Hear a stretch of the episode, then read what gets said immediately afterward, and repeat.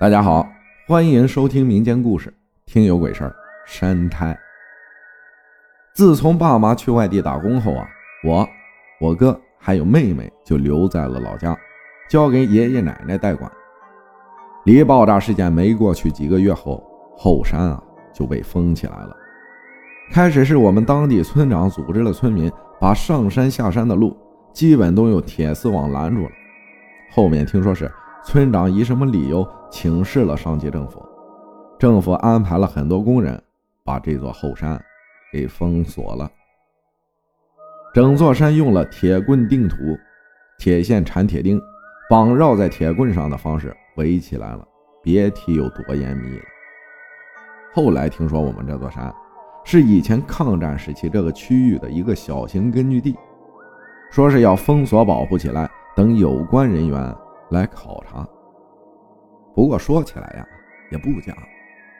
我们这里是江西萍乡，以前毛主席所带领的秋收起义和农民革命军的旗帜就是在萍乡安源举起的，所以我们这座山有根据地也不是瞎扯的。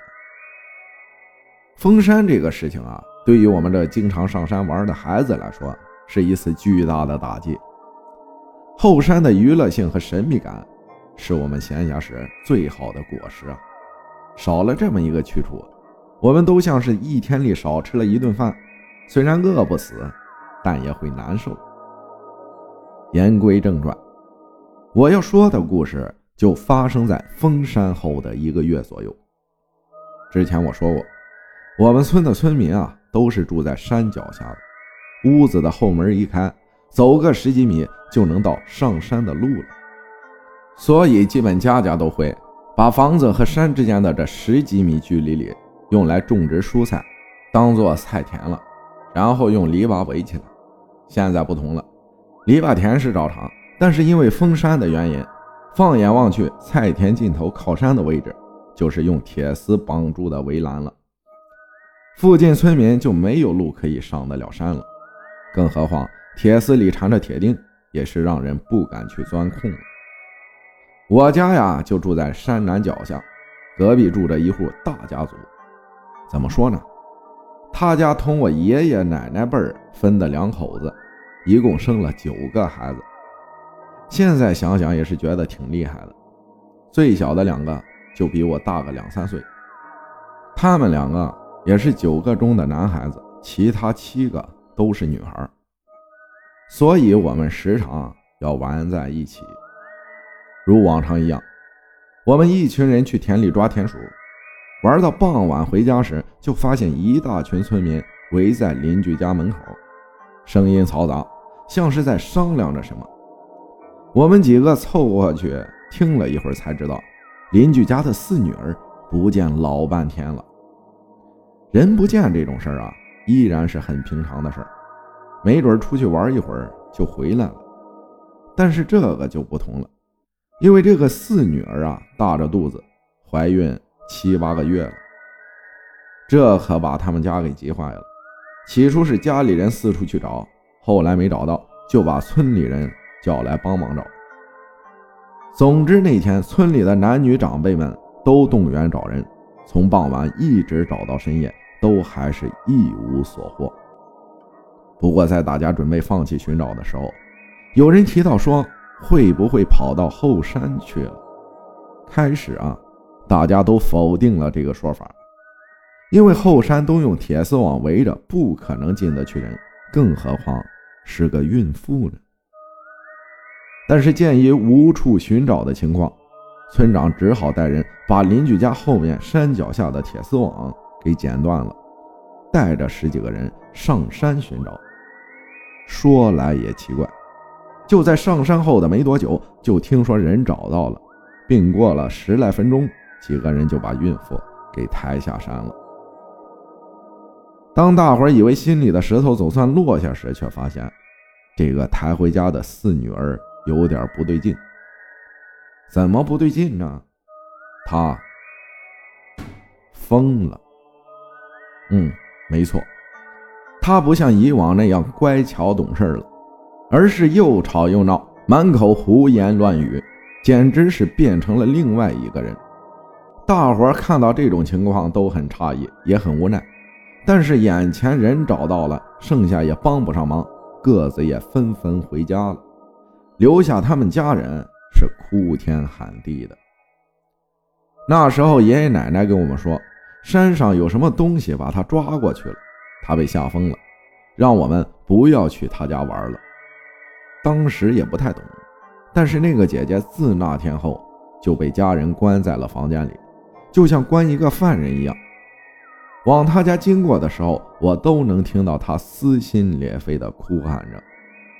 再后来，听说她的老公不要她了，跑了，他们家也为此闹了很久。我当时也都在场，但也就不再细说了。我记得，他疯了后的没几天，他们家里请了个道士。那天是下午，我因为感冒的原因没去上学。就有空跑去他家看热闹。当时一大群人围在他家门口看。我记得我当时看到的是，他家里有一个穿着黄色长袍的长胡子老头，手里拿着一个碗，碗里貌似装的水还是酒之类的。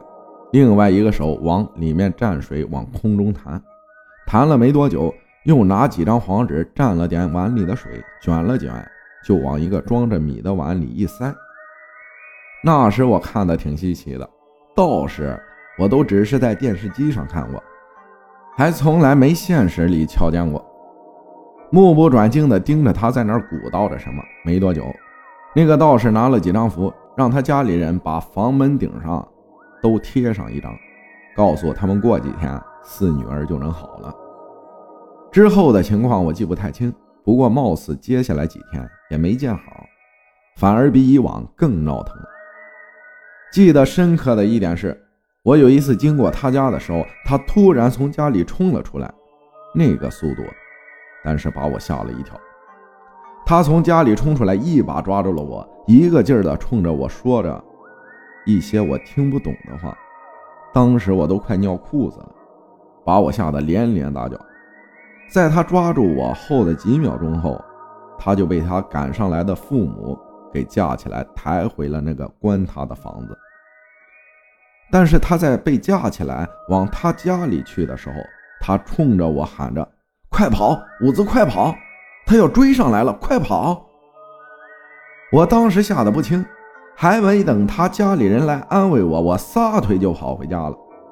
这个事儿啊，我晚上给爷爷说，爷爷告诉我，那个姐姐可能是晚上碰到山里的野猫、野狗之类的，被追的吓疯了。不用担心，过段时间。就会没事的。自从这次之后，我就会绕开他家走，也不再去找他弟弟们玩了。自此也就不太清楚他家的情况了。没过多少天，我们就被接到了在外地打工的爸妈身边，也就一直没再去想这个事儿了。直到第二年暑假，爸妈把我们送回了老家玩。等我到家后没几天。我准备去找邻居家的朋友玩，就看到那个邻居家的四女儿正在家院子门口啊洗衣服。